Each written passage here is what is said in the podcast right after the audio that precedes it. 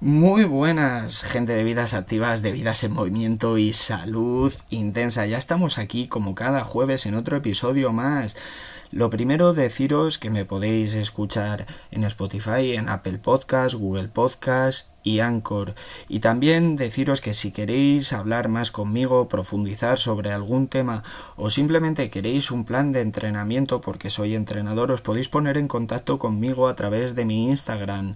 Todo en minúscula Iván OV CD guion bajo barra baja 93. Y sabéis, el otro día estaba leyendo un post de Marcos Vázquez de Fines Revolucionario, que seguro que muchos le conocéis, y me di cuenta que ese tío ha sido una fuente de inspiración para una cantidad de personas como yo que quieren aportar dentro del mundo de la salud y del fitness. Y eso me llevaba a pensar en todas esas personas que nos resultan fuentes de inspiración y cómo gratuitamente y sin saberlo muchas veces nos hacen crecer día a día y sacaba como reflexión que por favor nunca apartes estas personas que te inspiran, que te hacen crecer día a día porque eso te va a dar muchísimo y te va a dar un éxito futuro seguramente.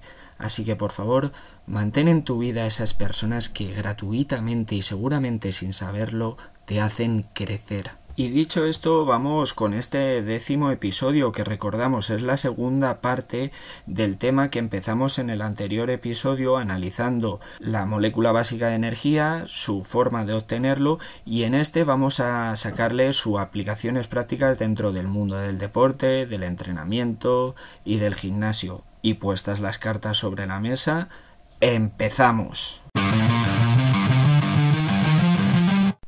Bueno, pues ya estamos aquí en esta segunda parte y tras el episodio anterior haber comprendido cuál es la molécula básica de energía en nuestras células, el ATP, y las rutas o mecanismos que nuestras células utilizan para su obtención, vamos a ver qué utilidad práctica le podemos sacar dentro del mundo del deporte, del entrenamiento y del gimnasio. Como recordatorio rápido del anterior episodio vamos a repasar qué es el ATP, que es el adenín trifosfato es una molécula que la podemos ver como una cadena de eslabones en el que el primer eslabón es una base nitrogenada, el segundo es un azúcar de cinco carbonos, una pentosa, que va unido a tres grupos fosfato y la energía está almacenada en los enlaces de esos tres grupos fosfato. Y al dividirse esta molécula en un ADP, una molécula de dos grupos fosfato quedando un grupo fosfato libre, al romperse ese enlace es cuando se libera la energía. También recordar cuáles son las tres principales rutas de obtención de ATP,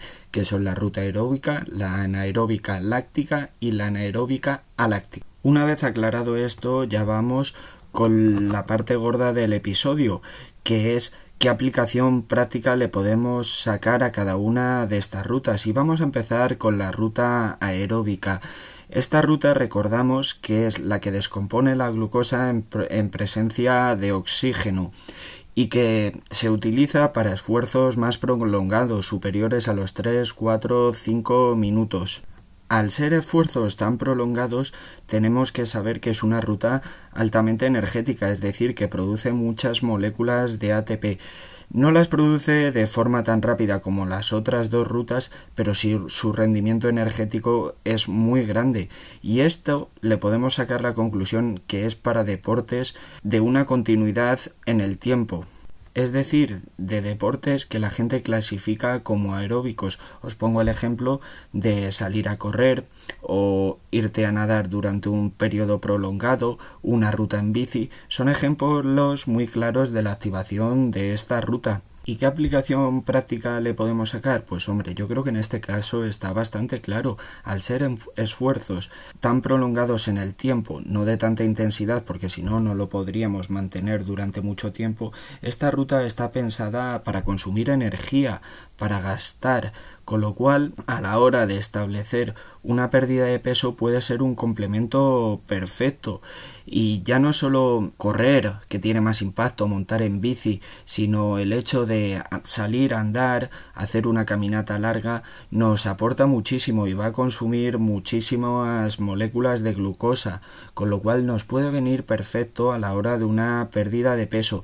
Y no digamos ya si tu deporte es triatlón por ejemplo este sistema lo tienes que tener optimizado porque es en el que se va a basar la obtención de energía durante tu competición. Por eso, tener optimizado este sistema de energía para gente que realiza, por ejemplo, medias maratones, triatlón, ejercicios de endurance, es fundamental. ¿Cómo lo podemos optimizar? Pues lógicamente con una alimentación correcta que nos aporte esos carbohidratos de calidad y esas grasas saludables para que luego lleguen a nuestras células en forma de glucosa y se puedan descomponer en ATP. También me gustaría decir que estos esfuerzos continuos en el tiempo y que se van a prolongar durante bastante, no voy a poner un número, venga, vamos a decir una hora, van a requerir un aporte de nutrientes durante el propio ejercicio. Y por ejemplo si vas a correr una maratón yo creo que es fundamental durante el propio ejercicio suplementarse por supuesto con agua pero con alguna fuente de hidratos de carbono de fácil asimilación, porque si no nuestros depósitos de glucosa, de glucógeno, se van a vaciar rápido y vamos a perder rendimiento, fuerza y nuestras sensaciones no van a ser buenas. Y creo que poco más hay que añadir de esta ruta, pero es importante comprenderla porque se están poniendo muy de moda y cada día lo veo más los deportes, por ejemplo, de carrera continua, los runners. Y creo que esta visión a la gente que salga a correr le va a dar un punto de vista mucho más amplio y le va a ser muy útil. Y vamos con la siguiente ruta, que es la anaeróbica láctica, y recordamos que va de esfuerzos de 30 segundos a 2-3 minutos. Esta ruta se activa muchísimo con deportes que requieren una repetición de esfuerzos. ¿A qué me refiero con una repetición de esfuerzos? Pues voy a ser más gráfico poniendo un ejemplo. Por ejemplo, un WOD de CrossFit. Un WOD de CrossFit consiste en repetir un esfuerzo muy intenso durante X tiempo con unos intervalos de activación y otros de descanso. También se me ocurre ejemplos como el baloncesto, el balonmano donde hay que subir a atacar y te hacen un contraataque y rápidamente tienes que replegar. A eso me refiero con repetición de esfuerzos. Pues bien, estos deportes están basados en esta ruta de obtención de energía, la anaeróbica láctica, donde la producción, el rendimiento energético no es tan alto como en la aeróbica, pero sí te produce una energía mucho más rápida y que te va a permitir repetir esos esfuerzos durante un periodo más corto de tiempo, pero de forma mucho más intensa. ¿Y qué aplicación o aplicaciones prácticas le podemos sacar a esto? Pues a mí se me ocurren básicamente dos. Y es que la primera, tenemos que comprender que es un deporte que va a requerir de mucha glucosa porque está continuamente la glucosa pasando por nuestras células y haciendo la fermentación láctica para la obtención de energía, con lo cual hay que entender que es un deporte altamente glucolítico, es decir, yo si practico CrossFit tengo que tener una alimentación en la que tiene que ser rica en carbohidratos, carbohidratos de calidad. Y sé que ahora están muy de moda las dietas cetogénicas, las dietas paleo, donde restringen un poco los carbohidratos. Pues perdonadme, pero mi punto de vista no es ese. Yo creo que si tú haces CrossFit o haces cualquier deporte que requiere una repetición de esfuerzos en estos tiempos de 30 segundos hasta 2-3 minutos, vas a tener que nutrir a tu cuerpo con una gran cantidad de carbohidratos, porque al final tu energía va a estar basada en eso. Como segunda aplicación práctica os voy a poner un ejemplo, os voy a contar una anécdota de lo que he vivido yo durante muchos años. Yo he sido nadador y los entrenamientos que hacíamos eran los entrenamientos de tola, que llamábamos entrenamiento de tolerancia al lactato, porque tenemos que entender que esta ruta va a tener un producto de, de desecho que no es 100% de desecho, el ácido láctico, pero vamos a imaginar que es de desecho, que nos va a producir eh, dolor muscular, malestar general. Entonces, entrenar a tu cuerpo a esta tolerancia al lactato te va a permitir aumentar tu rendimiento, porque si yo genero mucho ATP a través de la ruta anaeróbica láctica, lógicamente también voy a generar mucho lactato y el lactato ya os digo produce mucho dolor muscular, mareos, ganas de vomitar. Entonces, si yo me entreno para tolerar ese lactato, mi rendimiento va a ser mucho mejor. Bueno, esta segunda aplicación práctica os la cuento porque cuando tirábamos series da una intensidad máxima, era fundamental resistir, resistir estas sensaciones, estas ganas de vomitar, este dolor muscular, este malestar general. Y creo que esto puede ser bastante útil, sobre todo a la hora de competir. La verdad es que esta ruta metabólica me encanta y me encanta hablar de ella. Pero comentado esto, vamos ya con la última ruta, que es la anaeróbica aláctica. Y recordamos que esta ruta va para esfuerzos de muchísima intensidad, pero muy cortos en el tiempo, que van de 0 a 20, 30 segundos, y que está basada en que existe un grupo de fosfocreatina y un ADP, una molécula de adenín difosfato con dos grupos fosfatos. Entonces la fosfocreatina cede su grupo fosfato para generar ATP. ¿Y qué utilidad práctica les podemos sacar dentro del mundo del deporte? Pues yo creo que en el entrenamiento de gimnasio, porque las series de fuerza a realizar dentro de un gimnasio, dependiendo de la rutina, pero casi todas las rutinas, están basadas en esfuerzos que comprenden eso, en de 20 a 30 segundos, 40 como máximo y entonces tener optimizada esta ruta nos va a permitir realizar un mejor entrenamiento y que nuestras series sean de muchísima más calidad.